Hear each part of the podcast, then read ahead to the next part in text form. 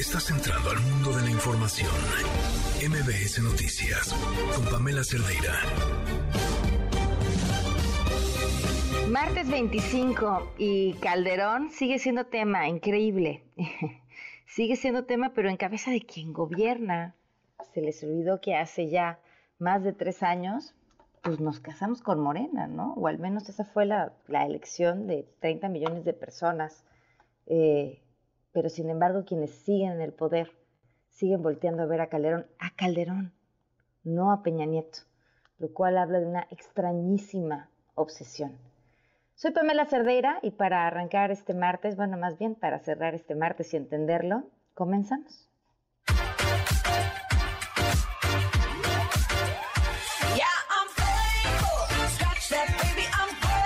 La evaluación que considera el resultado de la encuesta que se hace anualmente, un decálogo de seguridad donde se detallan las medidas generales para situaciones de emergencia y medidas específicas de los becarios y desde luego la notificación lo más rápidamente posible y poder entender la inseguridad, el acoso, el estigamiento a través de buzón de quejas, chats y telefonía. Y acuerdos firmados estos con la comunidad para la seguridad de los becarios. Y finalmente una reubicación inmediata si fuera necesario. Esto ya fue solicitado a la Secretaría de Hacienda de un incremento del tabulador de becas para médicos internos y pasantes del servicio social sobre los sitios que pudieran estar mayormente marginados y requieren de mayor apoyo.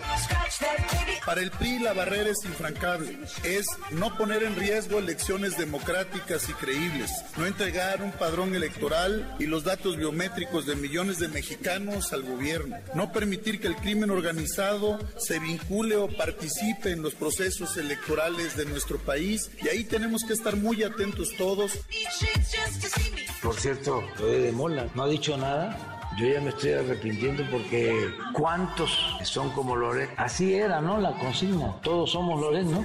Voy a dar a conocer mi testamento político. Tengo dos. Uno que escribí después del infarto y tengo otro que escribí en enero de este año. Daría a conocer los dos. Me tiene ahí ya que si es cierto lo que él dice, yo renuncio. Imagínense lo que ganarían ellos. Volverían por sus fueros. Qué oferta tan generosa. ¿eh? Y en cambio él solo dejaría de hacer periodismo, pero podría hacer guiones de telenovelas se está terminando ya de hacer la investigación. No se ha encontrado droga. Se ha encontrado otro tipo de sustancias, de elementos, pero no droga, como se están haciendo los estudios. Todavía no concluyen. Por ejemplo, el caso de Bochil, se están haciendo análisis de agua y se están haciendo análisis a los muchachos. Y lo mismo el caso de Tapachula, también en Hidalgo, en Álamo, Veracruz. O sea, se está encontrando de que no hubo eh, droga, que pudo haber habido intoxicación por alimentos, por agua, pero que no es un asunto de droga. Y saben, es importante que no haya psicosis, porque nos puede llevar a cometer actos precipitados contra personas, repartidores, maestros, porque se trata de los hijos. Que actuemos con prudencia, esperemos los resultados. Aún así, entre enero y septiembre de este año 2022, se puede observar una disminución del 18% en los casos de feminicidio con respecto al mismo periodo del año 2020 pero al mismo tiempo que ha disminuido la incidencia, hemos logrado un aumento del 28% en el número de agresores que llevamos ante los jueces. Entre enero y septiembre de este año hemos conseguido la vinculación a proceso de 192 personas imputadas por feminicidio. Esto, va a tener repercusiones en el futuro, que ese es el gran problema.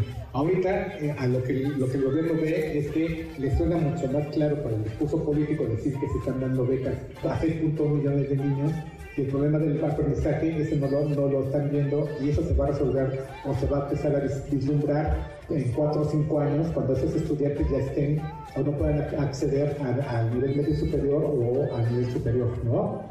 Y luego, una vez que, lleguen a, este nivel, el gasto que van a tener que hacer las universidades para eh, poder eh, regularizar a esos estudiantes pues no, lo van a poder hacer porque tienen también recursos recortados. No es una autocensura, es asumir de que la responsabilidad de la unidad la tenemos todas y todos. Si no recae de un solo lado, un solo personaje, ni tampoco nada más en el partido.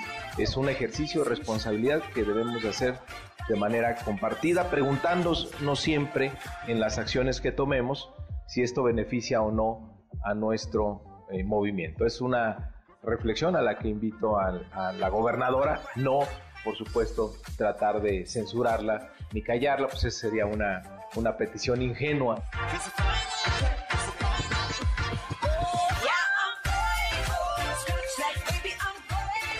Híjole, qué cosas, ¿no? Bueno, pues son las 7 con 7, con 9 minutos. Tenemos muchas cosas que comentar, pero antes, vámonos con esto que nos tiene Gaby Vargas. Liverpool es parte de mi vida. Presenta. No importa cómo estés siempre puedes estar mejor. Mejor, mejor. Con Gaby Vargas.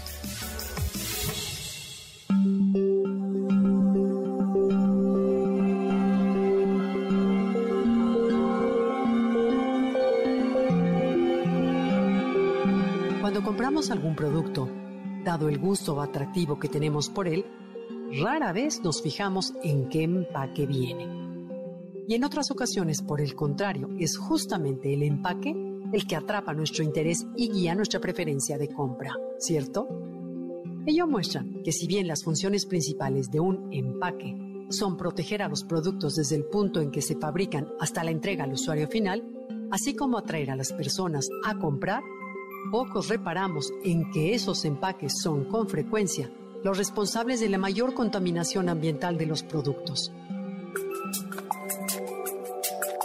En el pasado, los factores que orientaban el diseño de los empaques eran los requisitos técnicos del producto que contendrían los costos de manufactura, los aspectos de marketing. Sin embargo, aunado a los aspectos anteriores, o incluso por encima de ellos, lo que hoy se privilegia es que generen el menor impacto posible en el medio ambiente. Por lo tanto, la tendencia actual son los empaques ecológicos y sustentables los cuales representan un reto para los diseñadores, quienes deben trabajar para encontrar un balance entre todos los factores antes descritos. Varias son las estrategias de las cuales echan mano los ecoempaques para ser más amigables con el medio ambiente. Aquí te comparto algunas de ellas. Utiliza la menor cantidad posible de recursos, tanto de energía como de materiales. En especial, de aquellos que son más escasos o no renovables, a reducir su peso o calibre. No contienen sustancias peligrosas que puedan poner en riesgo la salud humana o el medio ambiente. Y cuando son fabricados se busca minimizar las emisiones de contaminantes al aire, agua y suelo. Por ello, se prefieren las materias primas de base biológica que se producen de un modo sustentable. Cuando es posible, se diseña para separar fácilmente en porciones y para volver a cerrar de forma segura y para evitar el desperdicio del producto que contiene. Evitan el sobreembalaje, es decir, sustituyen las multienvolturas de productos en presentaciones individuales por paquetes únicos. Son reutilizables para el mismo fin que fueron diseñados u otro que sea compatible. Y si esto no es así, están hechos con material reciclado y son reciclables. Esto implica que se cuenta con la infraestructura que soporta las actividades para recolectarlos, acopiarlos y reprocesarlos, así como una producción que sea rentable y el mercado en que se puedan vender una vez que se hayan reciclado. Para facilitar su reciclaje también se toma en cuenta, de ser factible, que se compongan de un solo tipo de material. En el caso de que se requieran varios materiales, hay que asegurarse que estos sean compatibles y que se puedan reciclar en un mismo proceso. Y cuando esto no es viable, su diseño debe posibilitar que sean separados de manera fácil. Otro punto importante es que se reduzca la superficie de las etiquetas impresas, que ocupen tintas que no sean tóxicas y que proporcionen información completa y clara para que el consumidor ayude a separarlos, a copiarlos y reciclarlos. Si cumplimos con todas estas acciones, no solo reducimos el costo para las empresas, sino también creamos conciencia y responsabilidad para que todos contribuyamos a tener un mejor planeta. Te invito entonces a elegir productos con eco-empaques. ¿Te sumas a este esfuerzo?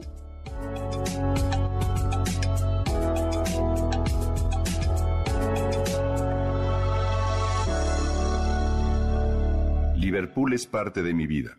Presentó Mejor con Gaby Vargas.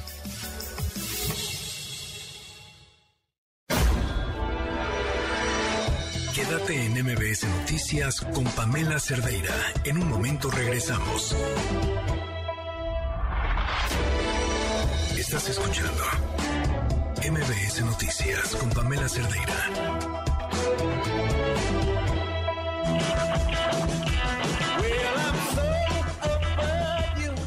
Con esa actitud tenemos que arrancar esta semana. Son las 7 con 17. Y fíjense que ya arrancó en Cámara de Diputados el análisis del proyecto de la reforma electoral, impulsada, pues sí, por quién más, el presidente de la República. Cuéntanos, Angélica Melín.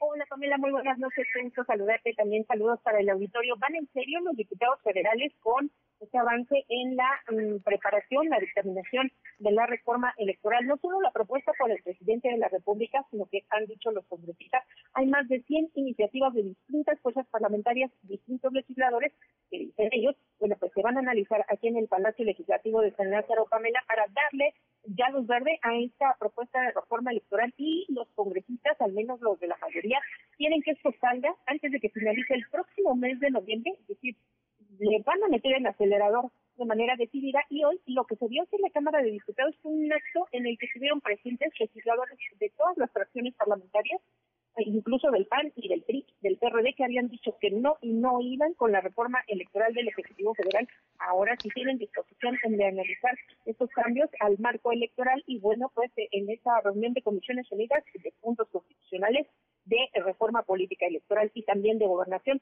que por cierto preside el diputado mm, del PRI y también presidente nacional de ese partido, el tricolor Alejandro Moreno Cárdenas.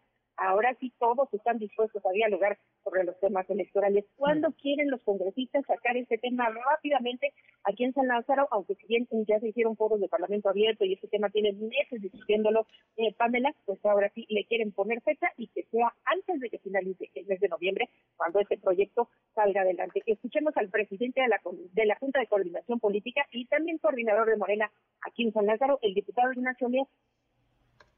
Quedamos que en 24 horas se integra el grupo de trabajo y con base en eso este, abrimos también por acuerdo de la Junta la posibilidad de que se presenten otras iniciativas en esta semana y el día martes.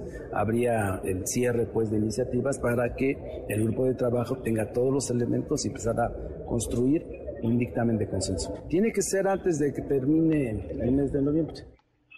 Así, antes de que termine noviembre es cuando los legisladores de la mayoría ya quieren sacar este proyecto de reforma electoral a esta mesa de las comisiones unidas eh, que van a dictaminar estos proyectos y además de que se tomó este acuerdo de crear un grupo de 21 congresistas que en cortito son los que van a analizar estas reformas y son los que llevarán la cabeza de los acuerdos, por supuesto de la mano de los coordinadores parlamentarios, para ver en qué están de acuerdo sí y en qué están de acuerdo no con las propuestas de reforma electoral eh, presentadas y bueno, pues se prevé que haya avances en eh, reformas constitucionales y también por la vía de las leyes secundarias. Quienes se sentaron por un momento a la mesa, pero se levantaron de la misma, fueron los, los legisladores del Movimiento Ciudadano Pamela. El eh, diputado Salvador Caro explicó por qué para la bancada de esta eh, fuerza política del Movimiento Ciudadano la reforma electoral y esta discusión que se está impulsando ahora sí entre todos en San es una simulación. Vamos a escuchar al diputado Salvador Caro.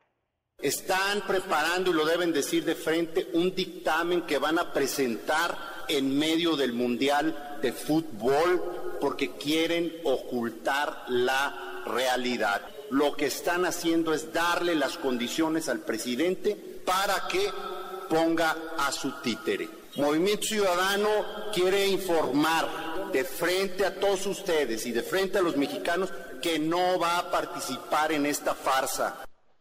Así, los legisladores del Movimiento Ciudadano le dijeron no a este ejercicio en el que la mayoría aceptaron quiere dar el mundialazo, es decir, también a tener a la población, a los ciudadanos distraídos y ocupados en el Mundial de Fútbol y la participación del equipo mexicano que en lugar de los temas electorales. Y los legisladores que están muy sentados a la mesa, incluso eh, pues desde hace algunas semanas ya se habría revelado el famoso pacto PRI-Morena, el primor en este tema electoral, pero en los del PRI que también pusieron condiciones para aprobar esta reforma eh, electoral y bueno, pues también criticaron en voz del el diputado Alejandro Moreno este mm, resolutivo que emitió bueno, pues eh, este organismo eh, que algunos legisladores eh, aquí en México em, criticaron la Comisión de Venecia, incluso el propio eh, presidente de la mesa directiva de San Lázaro Pamela, el diputado Santiago Crin, dijo que estos temas le competen a los mexicanos y bueno, pues si bien las opiniones son bienvenidas, las del exterior, pues más bien no les compete estar hablando de asuntos internos de la política en México. Escuchemos al diputado Alejandro Moreno. Señalamos que en el PRI no aprobaremos nada que dañe al Instituto Nacional Electoral y al Tribunal Federal Electoral. Pero también son instituciones que, como todo en la vida, son perfectibles y tienen que avanzar a la modernidad y a la eficiencia. El PRI no permitirá ningún retroceso democrático, pero tampoco vamos a permitir que de otras latitudes donde tienen serios problemas electorales nos vengan a decir qué sí podemos hacer y qué no podemos hacer. Así ya ha echado a andar el proceso del análisis y el, los acuerdos en torno a lo que va a salir de la reforma electoral aquí en San Lázaro y vamos a estar pendientes de este proceso, Pamela. Pues sí, a ver, cada vez que traen reformas mandadas desde presidencia terminan en la misma discusión, ¿no? Y al final lo que se acaba aprobando es lo que ya tenían desde el principio. Exacto, y lo previsible es que, eh, si bien dicen los congresistas que van a todos, eh, entre todos, eh, aportar elementos, pues lo que se prevé es que salga la mayor parte de lo que propuso el Ejecutivo Federal sobre esta reforma electoral. Bueno, pues estamos al tanto, Angélica, gracias. Hasta luego. Eso sí, ¿qué tal al este Alejandro Moreno? Este, bueno. Por su parte, el presidente Línea Lorenzo Córdoba advirtió que las autoridades electorales no pueden dormirse en sus laureles ante el riesgo que acecha la democracia. Tenemos legitimidad, pero no podemos dormirnos en nuestros laureles. Tenemos confianza pública, pero no podemos asumir que este contexto adverso no está presente entre nosotros. Pero hay que asumir que el mundo de los derechos y que el mundo de la democracia hoy están bajo acoso y están bajo riesgo. Son más frágiles de lo que pensábamos. Ante los comentarios del Consejo Europeo sobre esta iniciativa, el presidente Andrés Manuel López Obrador dijo lo siguiente. Son buenas esas opiniones, ya se va a discutir en el Congreso lo de la reforma electoral, que los legisladores tomen en cuenta todas las opiniones, hasta la de Calderón, que dice que se acababa la democracia en México. Pues no se acabó cuando él se robó la presidencia. ¿Cómo se va a acabar ahora? Que se tome en cuenta la opinión de todos. Antes, cuando el partido único, supuestamente habían dos partidos, estaban manejados por el mismo titiritero.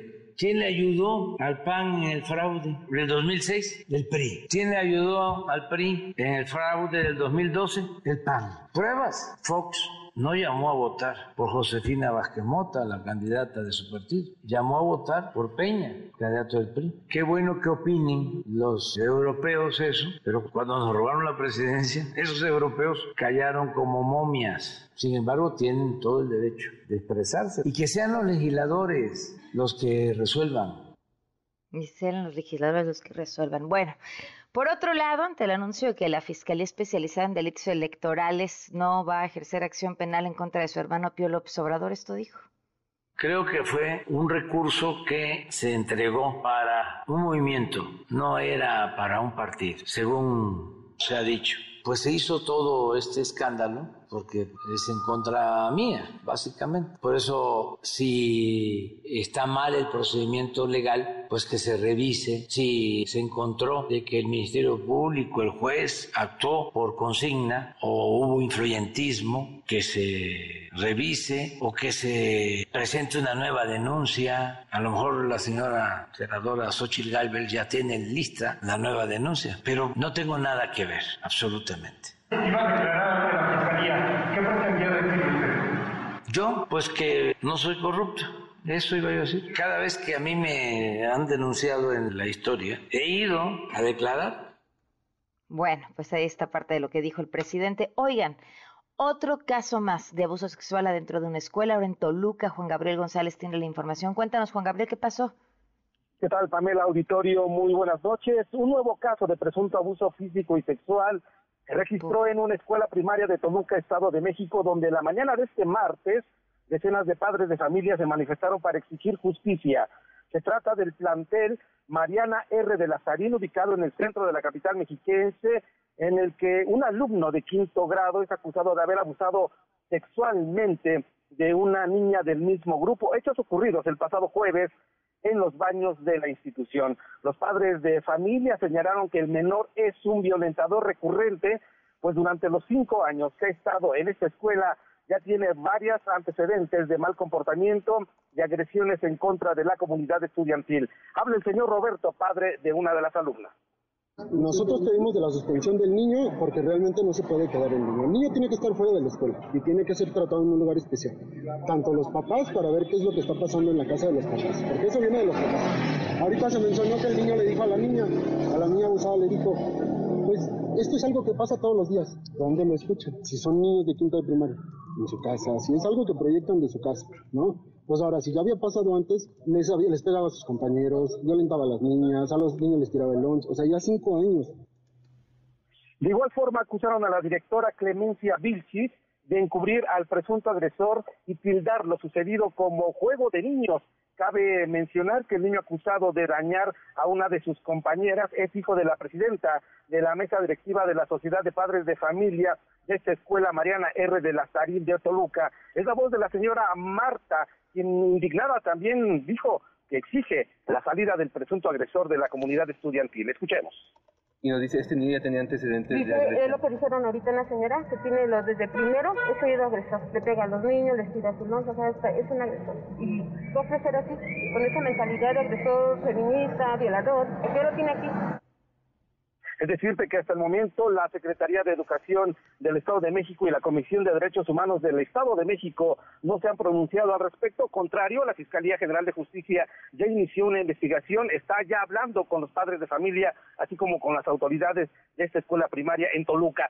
De los cinco casos, Pamela, registrados en lo que va del año en el Estado de México, tres han sido en Toluca. ¡Wow! ¿Qué, qué, qué datos? Yo no sé, me preguntaba mientras te escuchaba si es que eh, hay más casos o estamos viendo también lo que hay es más denuncias, lo cual sería dentro de lo terrible de esta información algo bueno, que cada vez más padres estén animando a acompañar a sus hijos en estos procesos, ¿no? Sí, pero también hay otro dato revelador, Pamela. Hay que recordar que Toluca es el tercer municipio del Estado de México con más denuncias e investigaciones sobre temas de violencia sexual. Uf, ¿y la impunidad qué tal?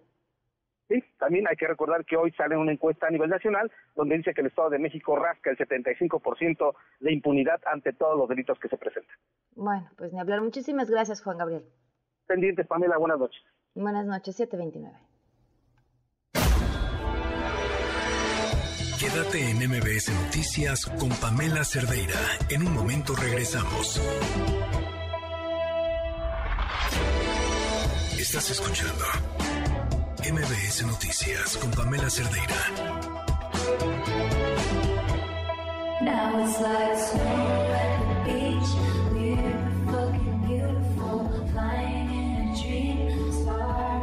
Continuamos en MBS Noticias, son las 7 con 33 minutos. Escuchábamos hace rato todas las opiniones sobre el asunto de esta reforma electoral enviada por el presidente, lo que quieren hacer, cómo quiere cada quien opinar, cómo juntar todas estas distintas iniciativas. A ver, yo creo que todo es susceptible de mejorar. Pero hay una frase, y no, recuerdo ahorita exactamente el libro que me parece brutal. Em, todo aquel obsesionado por el poder que llegue hasta él a través de un método democrático hará lo posible por acabar con él porque será ese mismo mecanismo el que lo saque del poder. Un ejemplo clarísimo de que la democracia que tenemos funciona es que hemos transitado de un partido a otro como no lo habíamos vivido durante muchísimos, muchísimos, muchísimos años, como no lo había vivido este país nunca. Y del 2000 a la fecha hay 22 años de experiencia. Y olvídense de la transición a nivel federal, lo que ha sucedido también a nivel local, incluso en las elecciones municipales, o lo que ha pasado en la Ciudad de México, en las alcaldías. Este, todo eso habla de una transición democrática y de una madurez ciudadana, por supuesto, pero también de una institución y de instituciones locales que funcionan perfectibles, sí. Para destruirlas, híjole. En la línea, el doctor Leonardo Valdés ex consejero presidente del IFE. ¿Cómo estás? Muy buenas noches. Muy bien, buenas noches. Muchas gracias por acompañarnos. Estoy totalmente de acuerdo con esa reflexión, Pamela. Pues entonces ya acabamos con la llamada. Muchas gracias por habernos acompañado. es cierto. Oh, es que, Pero, es que es muy claro, es muy claro que este país ha invertido mucho esfuerzo en la construcción de autoridades que nos permitan que las elecciones sean resultado de lo que quieren los ciudadanos. Y los ciudadanos han querido cambiar gobernadores, han querido cambiar presidentes municipales, han cambiado presidentes de la República, le han dado mayoría a un partido en los órganos legislativos federales, estatales, a otro partido. En fin, la verdad es que sí, después de un larguísimo periodo histórico de autoritarismo en el que los ciudadanos no teníamos derecho de elegir a nuestros gobernantes, logramos construir este sistema con mucho esfuerzo, no solamente con mucha inversión económica, que por cierto ha sido muy relevante la cantidad de recursos que se han tenido que, que poner al servicio de la democracia, también con mucha con muchos recursos de inteligencia, de estudio, de análisis y de ganas de concertar políticamente para encontrar mejoras al sistema electoral. Y lo que está en puerta no es nada bueno, al contrario, es una amenaza muy grave contra nuestra democracia. Ahora, voy a parecer la abogada del diablo.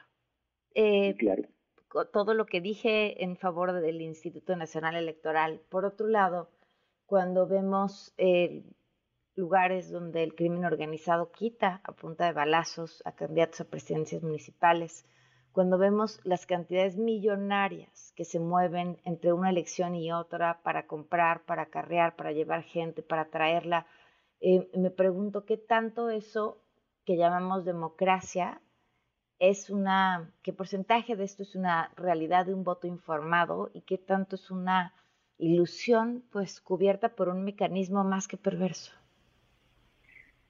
Yo, yo, yo diría que eh, todavía somos mayoría los que eh, votamos con voto informado, con decisiones racionales y que además estamos eh, contentos con el pluralismo que tenemos, con que existan diversas opciones, que eh, con esas opciones podamos decidir quién queremos que nos gobierne.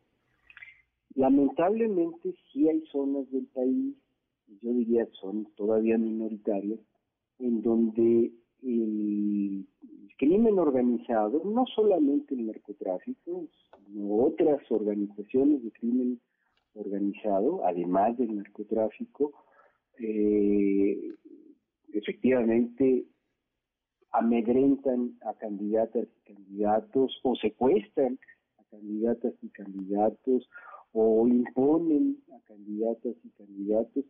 Y eso es muy grave. Eso es muy grave, pero también hay que, hay que decirlo con toda claridad. La autoridad electoral administrativa no tiene facultades para evitar que eso suceda.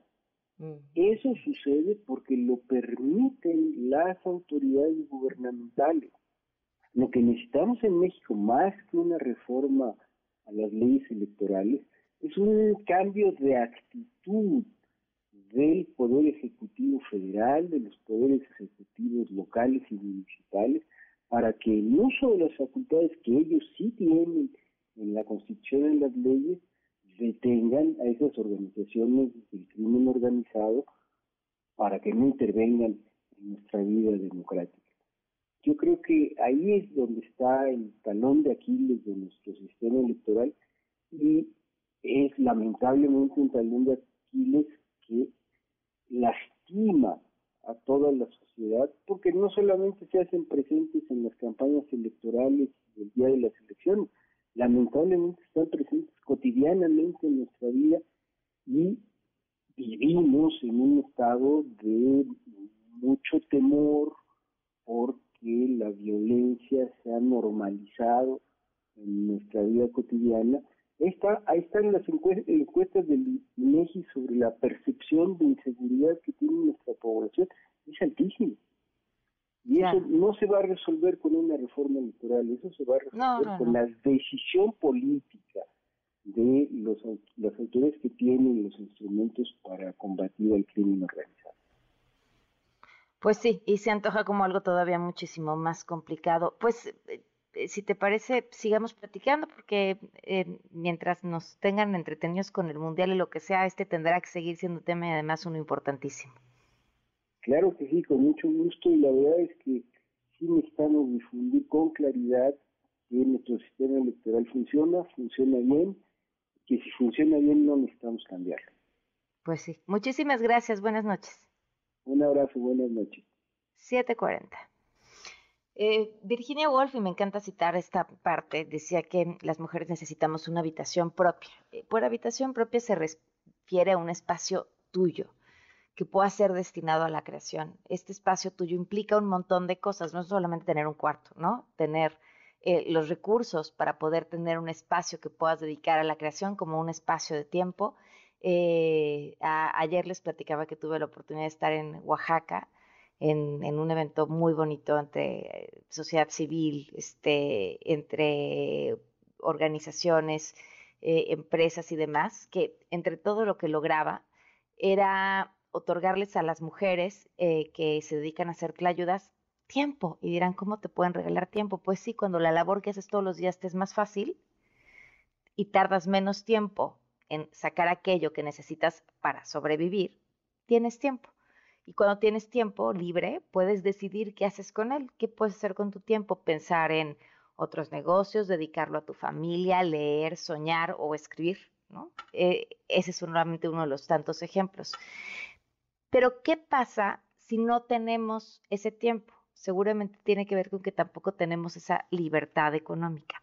Fíjense, según la última encuesta nacional financiera realizada en el país, 82% de los hombres han tenido algún servicio financiero y las mujeres 74, pero varía según la región. En la Ciudad de México la brecha es más pequeña, pero en el Bajío es del 13%. Y dirán, pero si estabas hablando de tiempo y estabas hablando de dinero y ya estás hablando del sistema financiero, bueno, pues es que imagínense, si no tienes eh, el tiempo, no tienes los recursos, pero tampoco tienes estas otras herramientas que te puede brindar ser parte del sistema financiero, piénsenlo tan fácil como comprar una lavadora si tienes una tarjeta, a lo mejor puedes eh, acceder a un descuento, puedes acceder a comprarla a meses sin intereses, pero si no tienes acceso al sistema financiero, entonces te va a salir más caro, mucho más caro que a cualquier otra persona que sí. Por eso eso también te ayuda a construir esta habitación propia, es tener más ladrillos, mejores ladrillos, cemento, yeso y todos los materiales ser parte del sistema financiero es tener los materiales y los mejores materiales para que puedas tener acceso también a créditos, para que tengas tiempo para planear tu futuro, pensar en él, incluso tiempo para soñar con él. Por eso, entre más mujeres seamos parte del sistema financiero, más mujeres tendrán esa habitación propia. 743. Economía para todos con Sofía Ramírez. Sofía, ¿cómo estás? Bien, Pam, muchas gracias. Aquí con un montón de información económica. Tenemos actividad económica al mes de agosto confirmadísima. Y pasó algo, Pam, que no sucede todos los días y es que nos sorprendió para bien. Tú sabes que a veces les cuento de los datos oportunos y a veces les, les cuento los datos revisados. Bueno, acuérdense una cosa. Para saber el tamaño de la economía, hay primero que nada el PIB, que es el Producto Interno Bruto, que es, digamos, todo lo que produce PAN, todo lo que produzco yo, más lo que produce la gente en cabina, la gente que nos escucha, quien hizo el coche, que maneja todos los que nos están escuchando en el tráfico, es quien hizo la quesadilla y la carne asada que se comieron y quien eh, eh, cultivó el maíz y crió la vaca que venían en la quesadilla y en el taco. Vaya, el valor agregado de todos esos bienes y servicios se llama Producto Interno Bruto. Bueno, ese Producto Interno Bruto se presenta cuatro veces al año se presenta en febrero, en mayo, en agosto y en noviembre. Pero para no, no quedarnos con la duda de cómo va la economía en esos eh, intervalos, hay algo que se llama Producto Interno Bruto Oportuno, que es una estimación de cómo va la economía en el trimestre inmediato previo, pero con un mes de antelación. Entonces, lo conocemos en enero, en abril, en julio y en octubre. Ahorita la próxima semana tendremos el, el dato oportuno.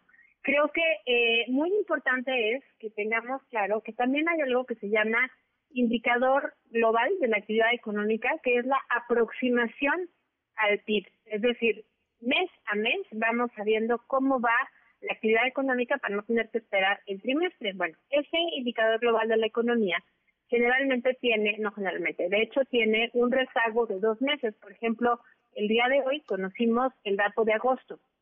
Sin embargo, para no tener que esperar dos meses, hay algo que se llama indicador oportuno de actividad económica, ese se presenta con un mes de antelación. Hace un mes yo les contaba que en agosto que preveíamos que pues había sido como un verano planito, ¿no? Que la actividad económica del verano, pues primero en algunos meses, mayo y junio, se había contraído un poquitín, y luego eh, estábamos hablando que en julio y agosto habíamos crecido prácticamente nada. Hoy, con el dato revisado de la actividad económica de agosto, es decir, con el indicador global de la actividad económica, tenemos muy buenas noticias, sobre todo eh, en términos relativos. ¿Por qué digo relativos? Pues porque esperábamos crecer nada y estamos creciendo al 1% mensual, que además, traducido a la tasa anual, se convierte en 4.7%. Ciertamente que en agosto del año pasado no estábamos todavía ni cercanamente a, a niveles prepandemia y por eso el brinco parece tan grande.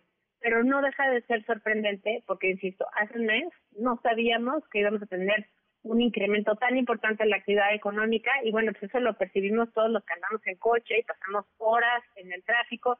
Yo no ando en coche tanto, pero sí en transporte público y es un poco la misma. Vemos que la actividad económica avanza muy rápido y por eso pues eh, estamos, digamos, recuperando terreno en muchos rubros que creíamos que nos iba a tomar más tiempo. Entonces, la buena noticia el día de hoy es la actividad económica de agosto se confirma el crecimiento es 10 veces mayor al esperado, pues esperábamos crecer 0.1% en el mes, estamos creciendo 1% en el mes, casi 5% en la comparación anual y sobre todo importante es que esto se debe a que las actividades terciarias, es decir, todos los servicios, crecieron al 5.4% anual o al 1.2% en la comparación mensual.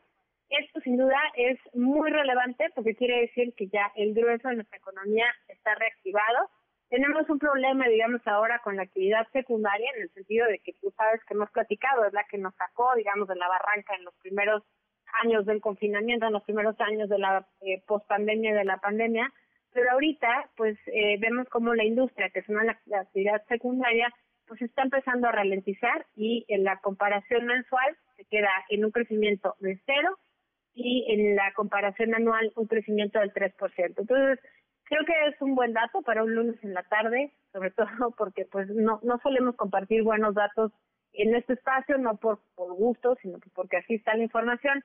Y tenemos el complemento de que eh, en septiembre, pues realmente ahí tampoco esperamos que haya modificación. De hecho, en el indicador oportuno de la actividad económica, sabemos que en septiembre, pues eh, vamos a estar en un crecimiento mensual de 0%. Por supuesto que puede haber una sorpresa, como está ocurriendo el día de hoy con los datos de agosto, y sin duda, pues eh, ya lo ajustará el propio INEGI el próximo mes, que nos dé cuenta de cómo se ven los datos revisados para la actividad económica de agosto. Por lo tanto, eh, creo que podemos esperar un trimestre que no va tan mal, una economía que todavía no está tan ralentizada como eh, se decía hace cosa de un mes, y pues ya lo teníamos un poquito en el radar, PAN, porque ya habíamos hablado de la eh, recuperación del, del, empleo formal, lo cual sin duda son buenas noticias.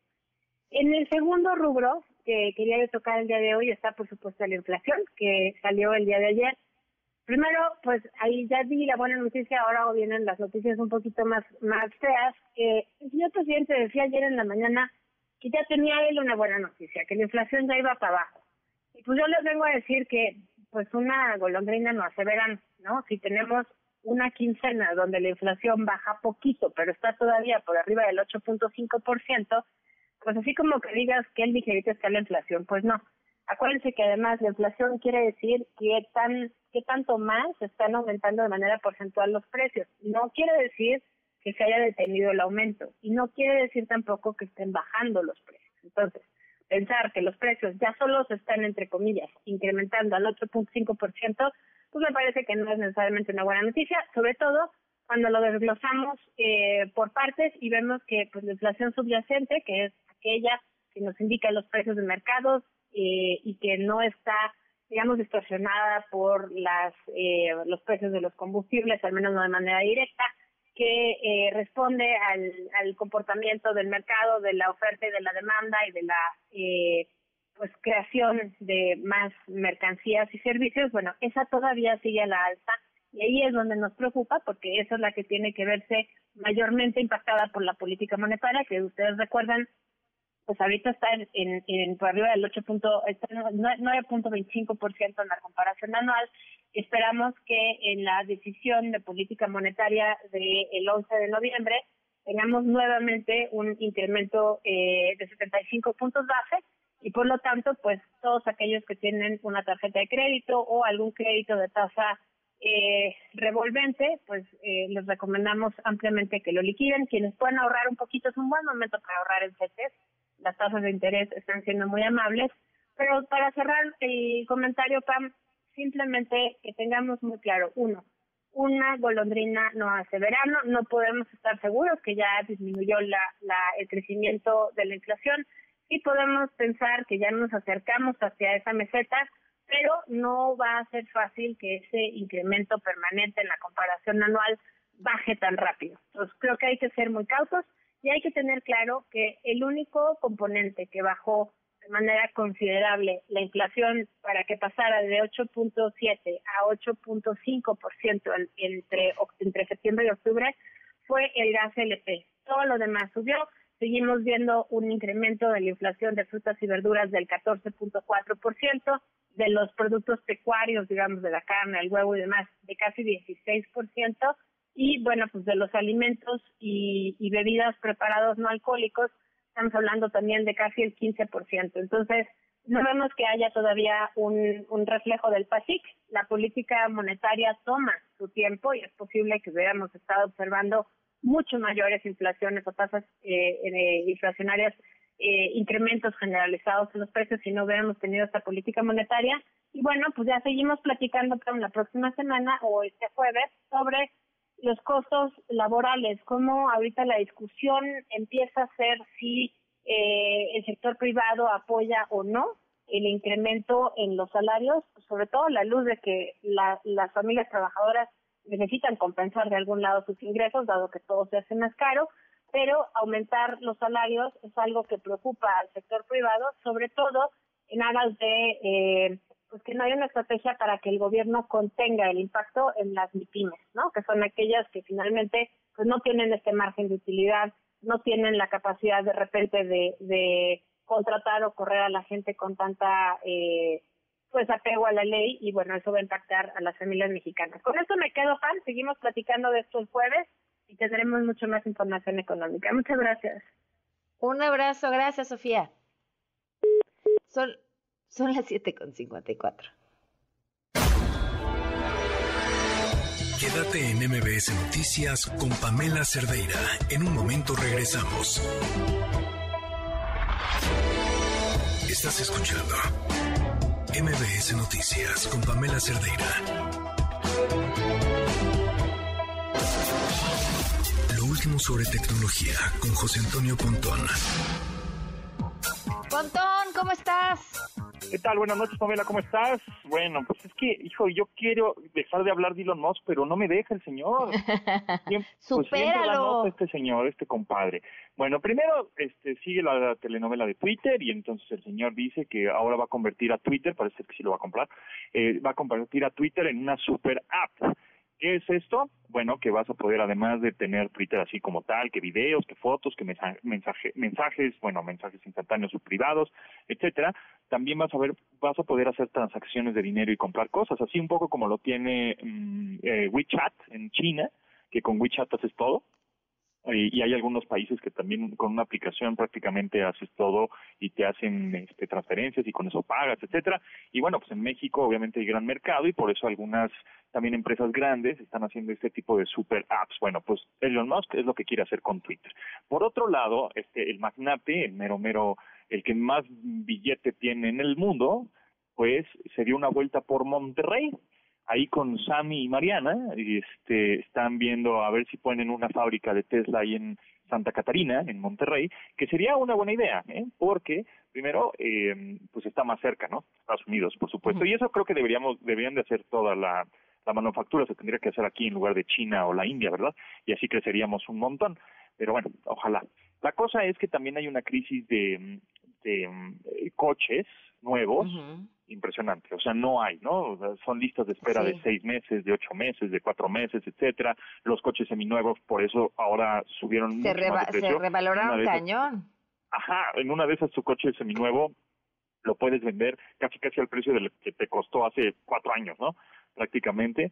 Entonces, bueno, pues, eh, ¿por qué está esa crisis? Bueno, sabemos que es como los la secuela de la pandemia, porque pues de muchas fábricas dejaron de hacer chips. Pero es importante decir que dicen, ay, pero ¿por qué? Pues nada más le ponen un chip y ya, así como piensa que es como, la gente en general piensa que es un, es un chip, que así como la computadora, que está el cerebro y ya. En realidad, un coche de gama media, media baja, tiene alrededor de 1200 chips o transistores en su coche, en el, en, en el coche. Entonces, pues cada eh, botón que tiene tu coche, pues utiliza un transistor y un chip, ¿no? Que es el que hace para la velocidad crucero, que es el que pone el parking, que es el que pone y sube y baja el vidrio y que eh, los espejos retrovisores, todos son transistores y esos son de gama media, media baja y son posiblemente los que haya más porque los coches de gama más premium o gama alta utilizan alrededor de entre 3.000 y 4.000 chips o transistores para que funcione un coche.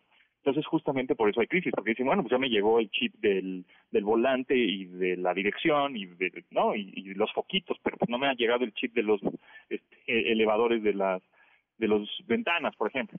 Entonces, bueno, hablando de Elon Musk, pues eh, que también hay una crisis acerca de esos coches eléctricos. Bueno, pues lo ideal sería que si lo manda a Monterrey, bueno, a Santa Catarina, en Nuevo León, eh, podría mandar coches de una manera más rápida a Estados Unidos, que es el mercado pues prácticamente más grande y donde más se venden estos coches, ¿no? Eh, entonces, bueno, está en eso, ojalá que, que lo logre y que confíen de este lado, porque si es así, bueno, pues igual otras eh, marcas que ya hay muchas, en Hermosillo está Ford, por ejemplo, en Guanajuato también, por ahí en Aguascalientes, Nissan, etcétera hay muchas eh, compañías de automotrices que se arman en México y se exportan a toda América o hasta Europa a veces, ¿no? Entonces, eh, está interesante esto que está haciendo Elon Musk, que la visita ahí a, Monterrey y vamos a ver pues qué sucede al final. Ojalá que sí se arme. Pues sí, ojalá, ya estaremos al tanto. Oye, ¿qué onda con el nuevo iOS? ¿Está bueno? El nuevo iOS 16.1, sí está bueno, aunque fíjate que he estado viendo algunos reportes que una aplicación de un banco en específico no está funcionando bien con esta actualización del sistema operativo de iOS. Entonces, eh, yo creo que espérense tantito antes de que antes de actualizar al 16.1, aguántense tantito a que las demás aplicaciones que son de terceros, ¿no? De bancos, redes sociales, etcétera, se adapten a la actualización del sistema operativo. Entonces, este, denle, pues no sé, menos de un necesito, unas, una semanita para que agarren la onda todas las aplicaciones de terceros y ya estén optimizadas para este sistema operativo 16.1, que por otro lado también salió el Mac OS Ventura, que es la actualización del sistema operativo pero de las Macs, ¿no? De, de las computadoras. Y está muy padre porque tiene una opción que tú puedes utilizar tu iPhone con tan solo acercarlo al monitor de tu laptop, por ejemplo, o estar utilizando la cámara principal de tu iPhone como si fuera una webcam. Entonces, pues mm. tienes obviamente una mucho mejor calidad y estás aprovechando el poder de la cámara de un iPhone eh, utilizándolo como webcam. Eso está padre y este funciona en esta actualización del sistema operativo de las computadoras de Apple. Eh, él se llama Mac OS Ventura. Ok, perfecto. Oye, pues Pontón, muchas gracias y que te sigan escuchando en esta misma frecuencia. Buenazo, sí. Mañana nos escuchamos a las 12 del día. Gracias, Pamela. A ti un abrazo, son las 8.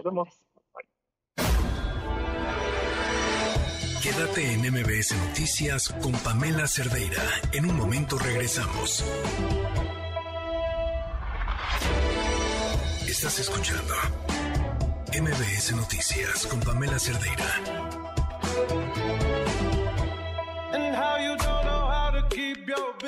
8 con 7 minutos, continuamos en MBS Noticias, el teléfono en cabina 5166-1025, el número de WhatsApp 553330. 9585, Twitter, Facebook, Instagram, TikTok, me encuentran como Pam Cerdeira. Les pregunté sobre la reforma electoral, dice Leti. Ojalá que no pase por nuestro bien, Armando Santos.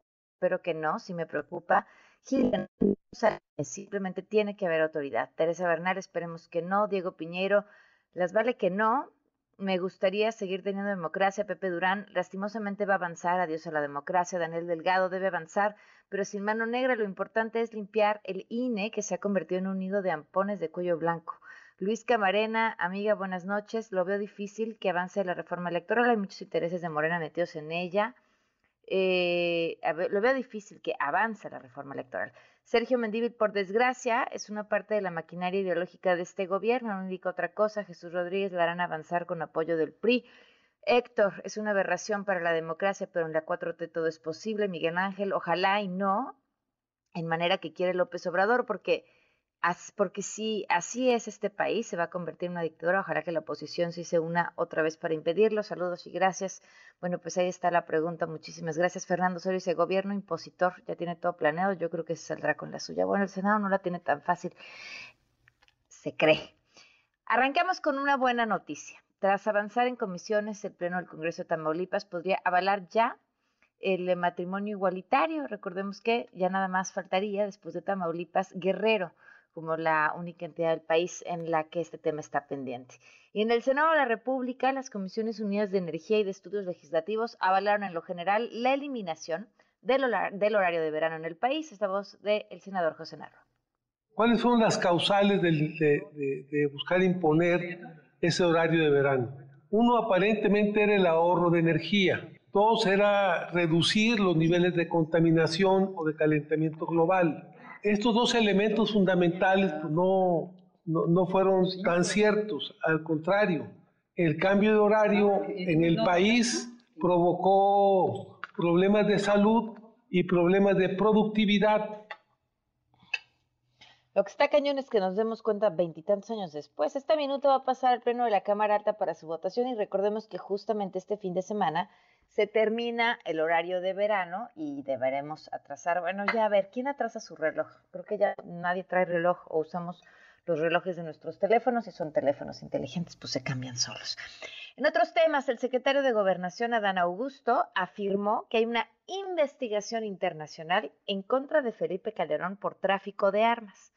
En respuesta, hace unos minutos, el expresidente Calderón en su cuenta de Twitter que haya esta investigación en su contra y dijo que es más bien un intento del gobierno por tapar el intento para eliminar al INE y las filtraciones de Guacamaya Leaks. También hace unos minutos, el exgobernador de Nuevo León, Jaime Rodríguez Calderón, dio a conocer en redes sociales que un juez lo absolvió de los delitos electorales por los que lo acusaban. Escribió, la razón de mi detención Siempre lo dije, fue injusta y fuera de toda legalidad. Hoy un juez federal lo confirma, he sido absuelto del supuesto delito electoral.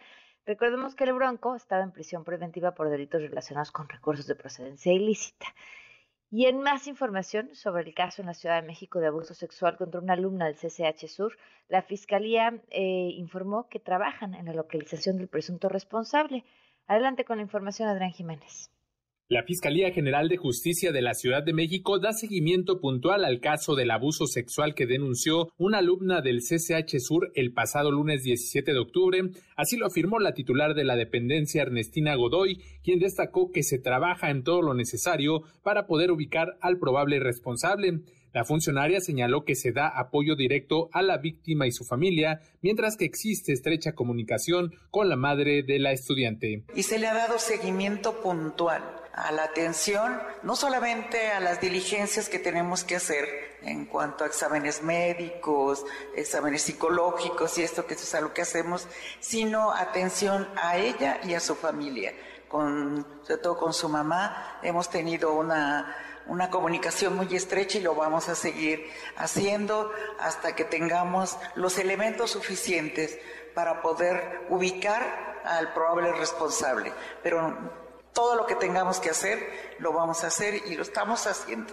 ¿sí? La directa nosotros la tenemos. Godoy Ramos agregó que se coordinan con la UNAM, cuyas autoridades han facilitado el ingreso al personal para realizar las diligencias correspondientes en la institución, que por segundo día consecutivo suspendió por este motivo las actividades académicas. En tanto, la jefa de gobierno, Claudia Sheinbaum, reiteró el apoyo a las estudiantes y a la universidad con respeto a su autonomía, dijo, al tiempo que condenó la violencia mostrada en las protestas realizadas en la torre de rectoría. Como lo he dicho muchas veces, yo estoy en contra de las manifestaciones violentas, porque creo que incluso afectan a las propias causas frente a la sociedad. Entonces, no estoy de acuerdo y más bien, pues todo el apoyo que requieran del gobierno de la ciudad, respetando la autonomía universitaria, aquí siempre vamos a estar para proteger a las jóvenes. Para MBS Noticias, Adrián Jiménez.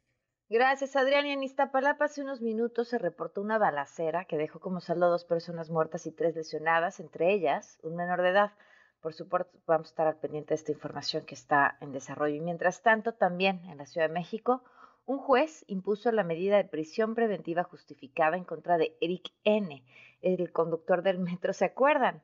Que fue exhibido manejando en estado de ebriedad en la línea 2, que además después le están haciendo la prueba y le, está pidiendo al, policía que le haga el paro, que lo van a correr.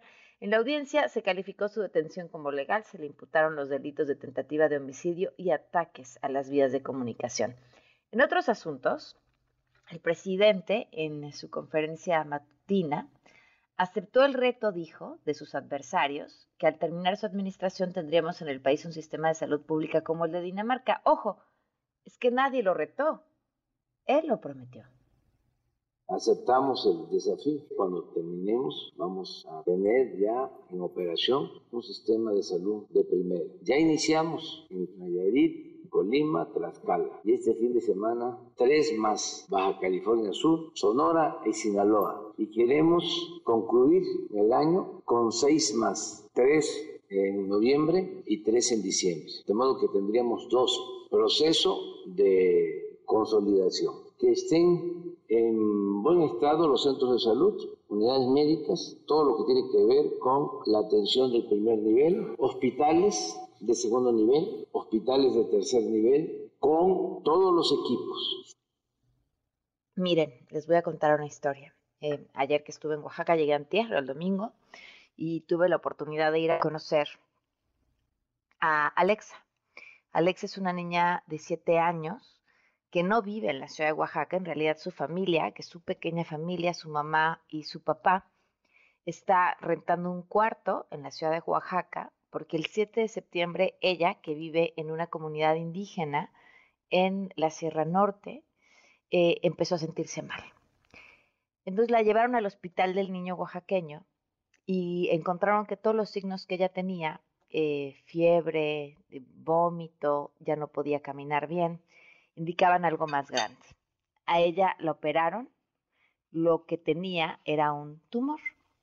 Después de que analizan lo que le quitaron, este tumor en, la cabeza, se encuentran con que es un tumor maligno, pero el cirujano que la operó en Oaxaca no puede retirarle por completo el tumor que tiene porque necesita un microscopio muy específico que el hospital de Dinamarca, de Oaxaca, no lo tiene, simplemente no lo tiene. Entonces, ella necesita ser referida a un hospital en la Ciudad de México como el Instituto Nacional de Pediatría o podría ser el infantil. El problema es que para llegar ahí, una niña que tiene quizá semanas de oportunidad para vivir, tiene que llegar a hacer fila, a formarse, a que le digan, uy, te vamos a recibir en consulta externa y luego te vamos a mandar estudios y tu próxima cita es dentro de dos meses, con el tiempo contado, porque es imposible, imposible lo que les estoy diciendo, que el director del hospital de Oaxaca se comunique con quien dirige el hospital infantil y le diga, ahí va una niña que necesita una operación de urgencia. Imposible. Ese es el sistema de salud de Dinamarca, que nos van a dar en dos años. Si destruyeron el sistema de compra de medicamentos que cojeaba para dejarnos sin él, ¿cómo van arreglar lo que no existe. 8 con 17. Una vuelta al mundo del deporte. El marcador de Rosa Covarrubias en MBS Noticias. Rosy, ¿cómo estás? Pam, ¿cómo estás? Buenas noches. El día de hoy fiesta total en Guadalajara y es que, pues podemos decirlo que el hijo favorito de esa ciudad, el señor Sergio Pérez, estuvo en la glorieta de la Minerva con el famoso showrun. Hay que recordar que el año pasado fue aquí en la Ciudad de México, en donde está el Ángel de la Independencia. Ahora, bueno, pues Red Bull, la escudería de Checo Pérez, decide pues hacerla en la ciudad natal del piloto mexicano y bueno, pues eh, miles de aficionados se dieron cita, estuvieron pues eh, vitoreando precisamente al piloto mexicano y esto fue lo que dijo Checo de regresar a su ciudad después de mucho tiempo y por supuesto del campeonato de escuderías que consiguió el domingo pasado Red Bull y también de lo que podríamos esperar este fin de semana en el Gran Premio de México.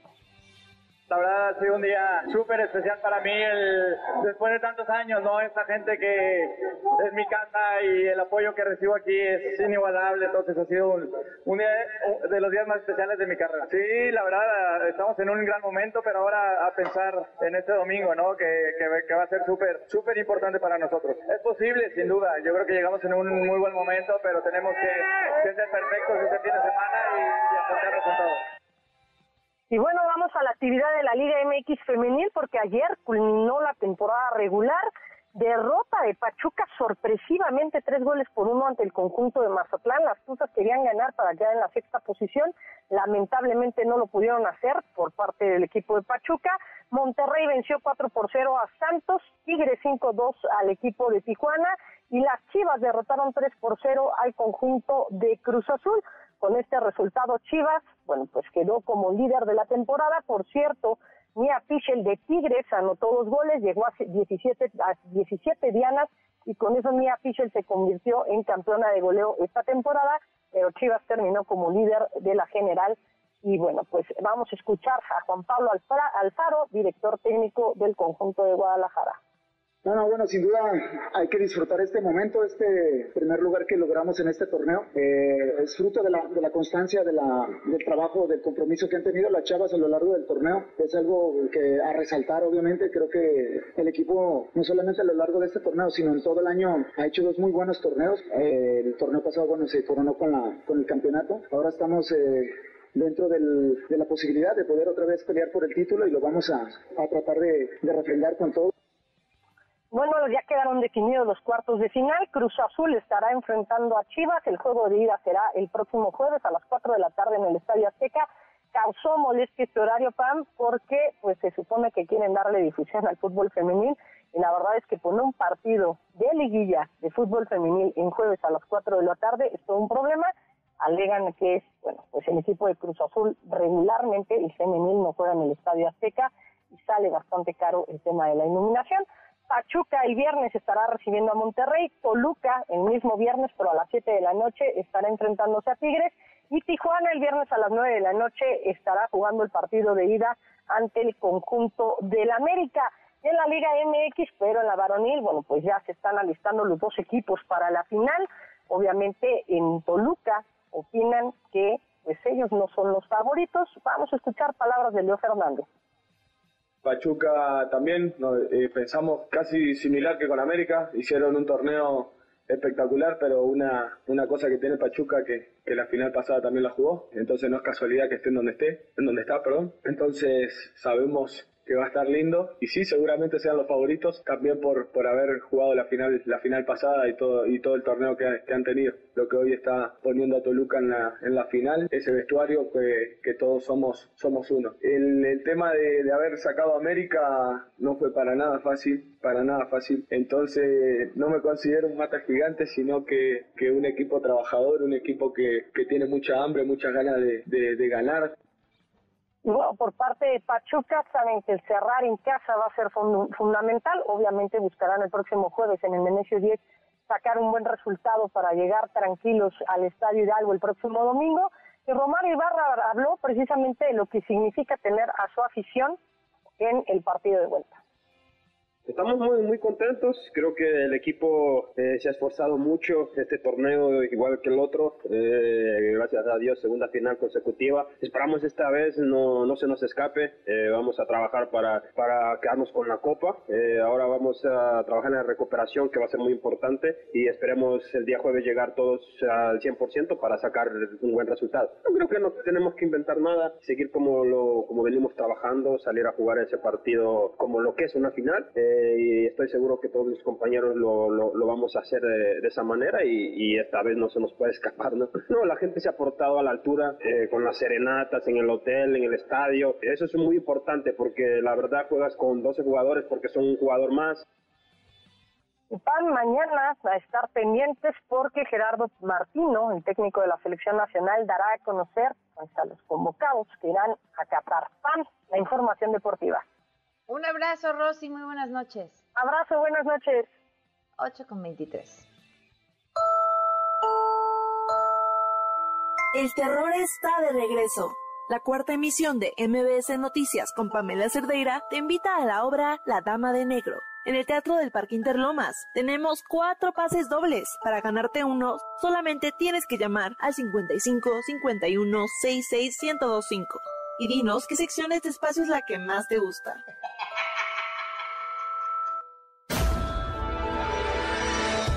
Quédate en MBS Noticias con Pamela Cerdeira. En un momento regresamos. Estás escuchando MBS Noticias con Pamela Cerdeira.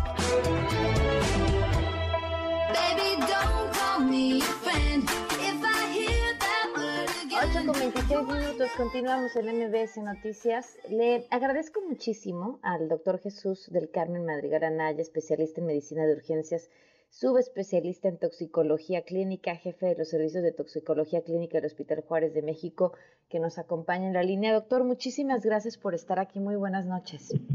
¿Qué tal? Buenas noches, Pamela. Es un gusto estar aquí contigo.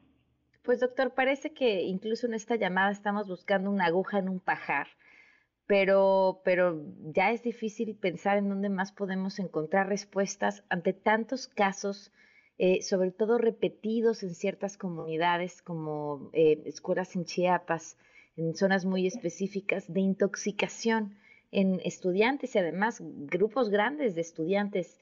Eh, ¿Podemos tener una pista de qué está pasando?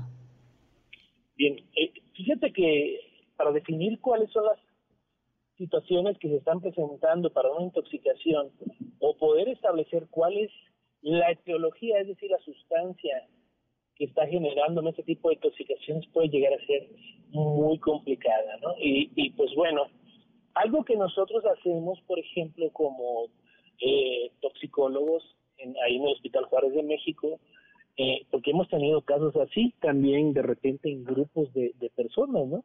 Principalmente las personas vulnerables como lo que serían población geriátrica o pediátrica. y Ellos hemos tenido algunos casos así. Lo que tenemos que hacer de manera inmediata es tratar de reconocer cuáles son eh, la característica clínica y que se acerque a una toxina que en potencia pudiera ser la causante. Por ejemplo, si el paciente llega en una situación muy deprimida de su estado de alerta, o si llega eh, eh, muy agitado, entonces poder establecer ahí en cada uno de estos grupos, ¿sabes qué? Si es un depresor del sistema nervioso central, debemos de sospechar de tal toxina. Si es un estimulante, podríamos incluso sospechar de contaminación de drogas, ¿no? Y, y, y pues bueno, ahí va a depender de cada una de las circunstancias. Y aquí es muy importante darle un seguimiento de caso, es decir, vamos a estudiar bien al paciente y vamos a mandar a estudiar esta sustancia, ¿no? Que, pues bueno, la verdad es que a nosotros también nos sorprende cómo ha ido este tipo de comportamiento en cuanto a lo que son las intoxicaciones allá en Chiapas, por ejemplo, ¿no? Uh Llama la atención que la respuesta eh, casi inmediata de las autoridades es no, no se encontró ninguna droga, luego los padres dicen no, nosotros sí encontramos eh, en algunos casos este, alguna droga, luego había testimonios que hablaban de, del agua que habían tomado de un recipiente, pero de ser el agua porque solo había estudiantes y no adultos intoxicados. Este, mencionaba que ha tenido de pronto también grupos grandes, generalmente pacientes este, vulnerables. ¿Y, qué, resultan ser la mayoría de las veces las intoxicaciones? ¿De un alimento o algo así? Y fíjese que hemos encontrado todo tipo de cosas, entre alimentos, eh, test, por ejemplo, algunos test, algunos remedios herbales, algunas sustancias, a veces que, que algunas personas que de manera mm, empírica pueden llegar incluso a, a, tomar como plantas silvestres y decir, ah, se parece a tal, a tal hierbita y vamos a dar este tipo de test a tal tipo de pacientes. Esa es una posibilidad, ¿no?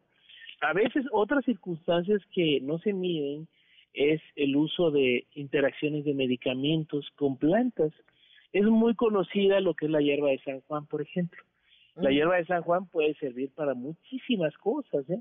incluso para situaciones como eh, nerviosismo, como dice eh, algunas recomendaciones, y algunas otras funciones de algunos órganos, eh, como hígado, riñón, en fin. Y esta hierba de San Juan, por ejemplo, muchas personas no saben, pero interaccionan con medicamentos y pueden potenciar un efecto tóxico de un medicamento que parece que, que no fuera nada agresivo para, para el ser humano, cuando lo combinamos con esta planta puede generarme una toxicidad importante. No es el caso de los niños, pero vamos poniendo este tipo de ejemplos.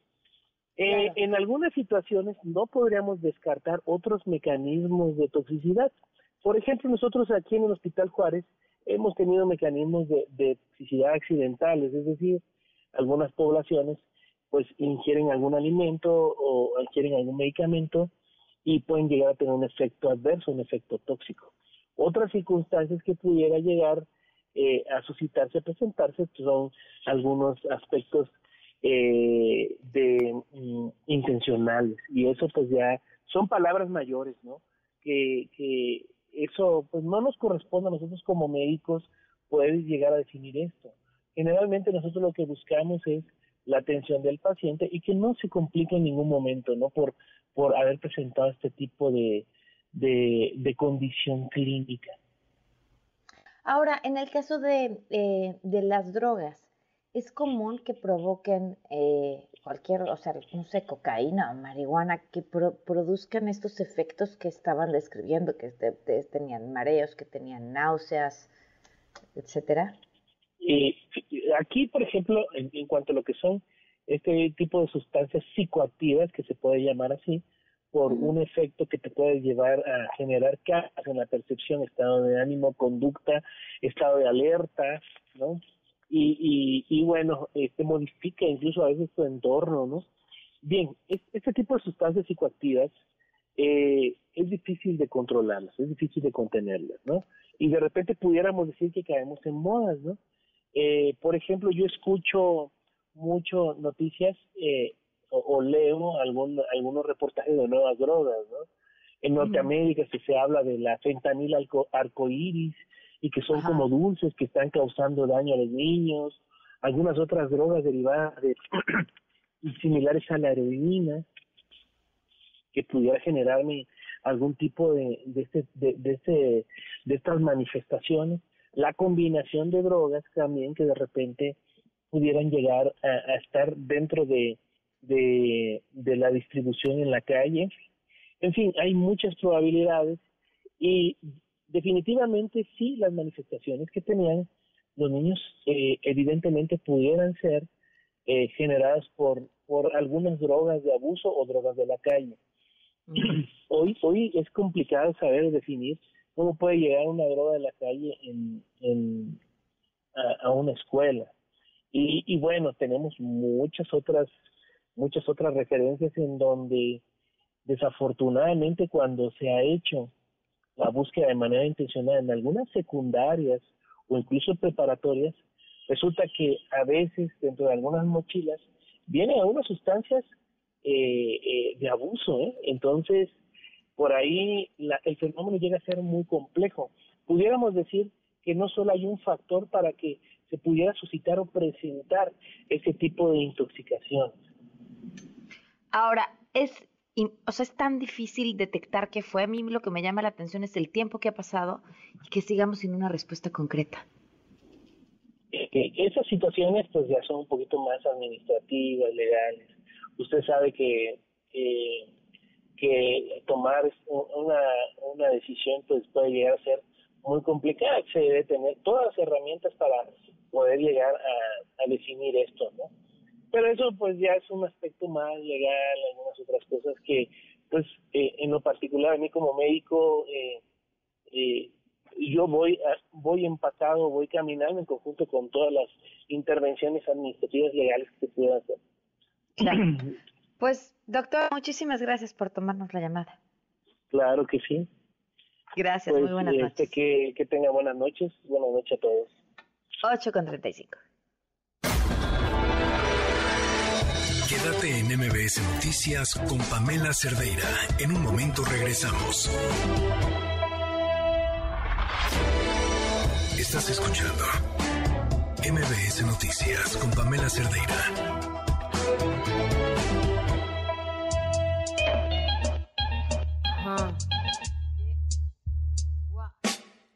Quisiera tener cosas dulces que escribir, pero... 8 con 37 y esto es lo que nos tiene yo, Alex Resena.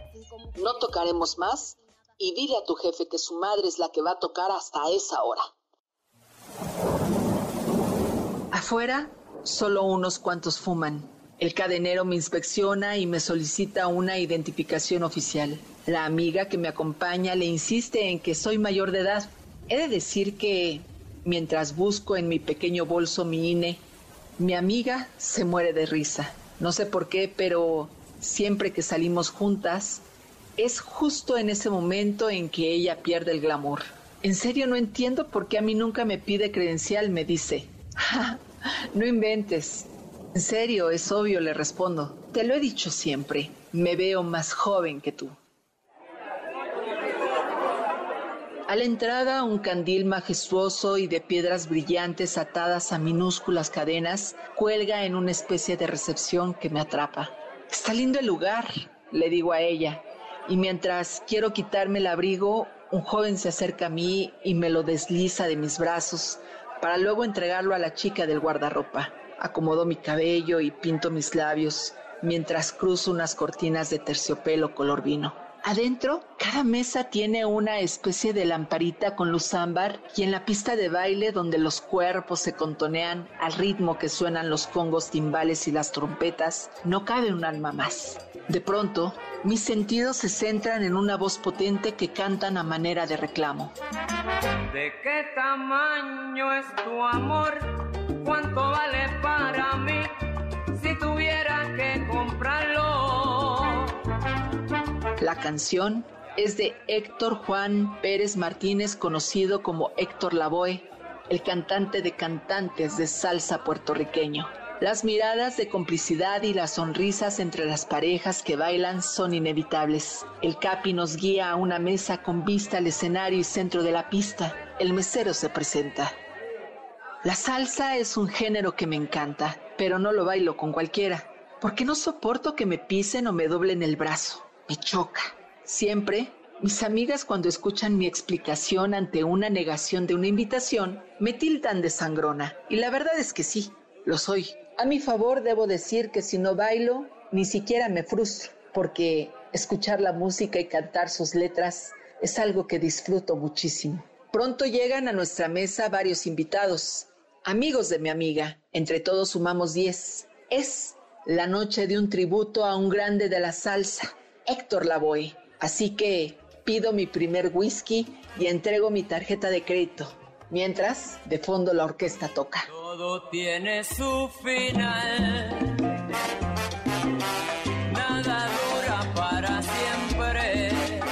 Alguna vez leí que el cantante y su gran orquesta tocaron y cantaron para Pablo Escobar Gaviria, líder del cártel de Medellín en la famosísima finca La Hacienda de Nápoles, ubicada a 165 kilómetros de la ciudad de Medellín en Colombia, sede de excesos del capo más sanguinario y poderoso en la historia del narcotráfico.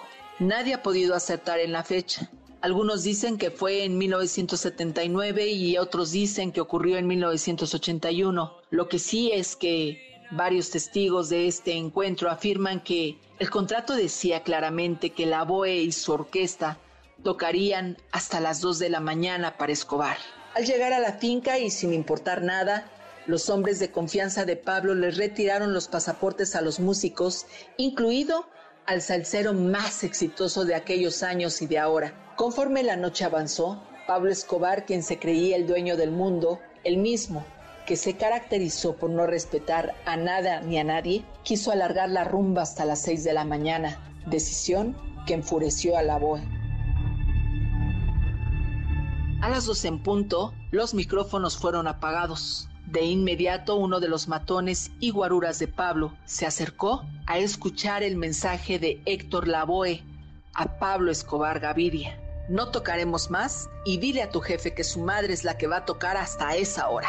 Ante semejante rebeldía, el sicario respondió, mira huevón, yo no soy responsable de lo que te pase a ti y a tus músicos. ¿Ves ese helicóptero? Los acribillamos a tiros y luego lanzaremos sus cuerpos desde aquel monte si no continúan tocando.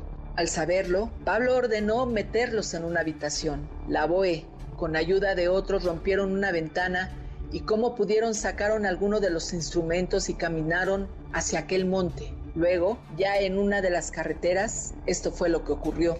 Un taxista se lo relató al cronista colombiano Juan José Hoyos. Había pasado la medianoche cuando, de un extremo de la carretera, me saltó un hombre vestido con frac, los pies descalzos.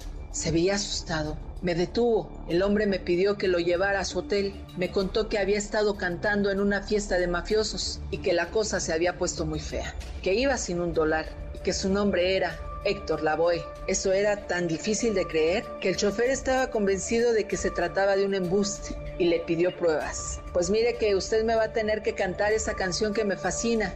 ¿Cómo va? Dice algo así como, yo soy el cantante.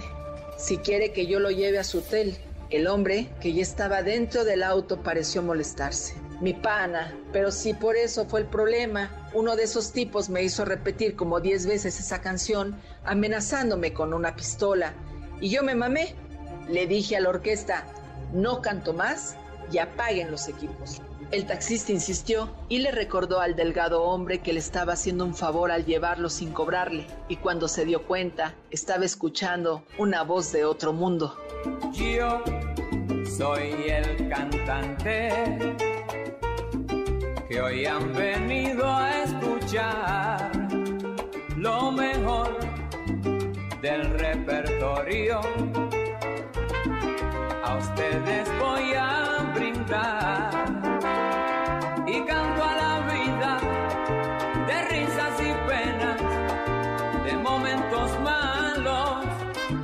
cosas buenas. Ya no había dudas.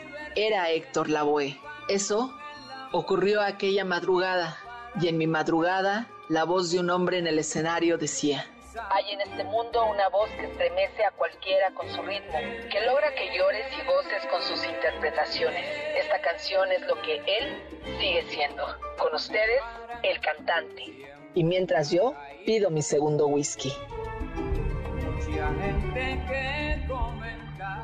Cuenta aquella historia que una vez que Héctor Lavoe y sus músicos estando ya en el hotel, fueron despertados por los insistentes toquidos en la puerta de su habitación. Varios hombres les entregaron sus instrumentos, mas no sus pasaportes, por lo que Héctor Lavoe tuvo que solicitar apoyo a las autoridades diplomáticas de su país, su intervención con Colombia para regresar a Puerto Rico. Aunque he leído otras versiones donde aseguran que aquella mañana Pablo Escobar Gaviria, que también era hombre de palabra, le envió a Héctor Lavoe un cheque y además sus pasaportes. Han pasado más de dos horas y no me canso de cantar aquellas canciones que hicieron de Lavoe la leyenda de la salsa, así que disfrutaré de su esencia y las canciones del cantante.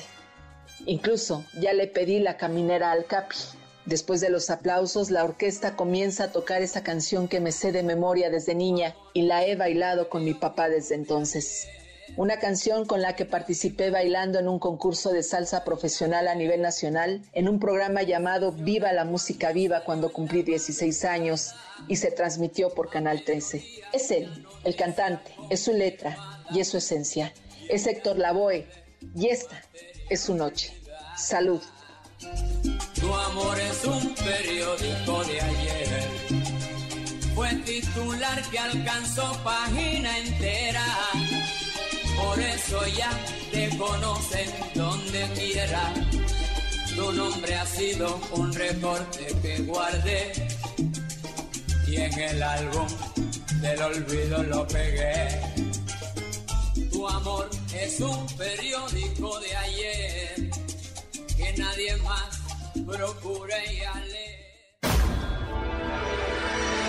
Quédate en MBS Noticias con Pamela Cerdeira. En un momento regresamos. Estás escuchando MBS Noticias con Pamela Cerdeira.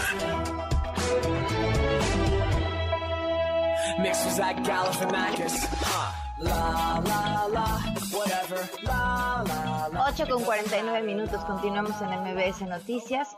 En la línea Fernando Ruiz, director de investigación de Mexicanos Primero. ¿Cómo estás, Fernando? Muy buenas noches.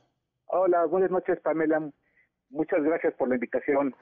Oye, bien se sabe que en temas de, de gobierno, donde está el dinero es donde está el amor.